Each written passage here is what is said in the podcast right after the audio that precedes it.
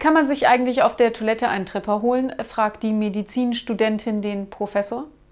Man kann, aber es ist sehr unbequem.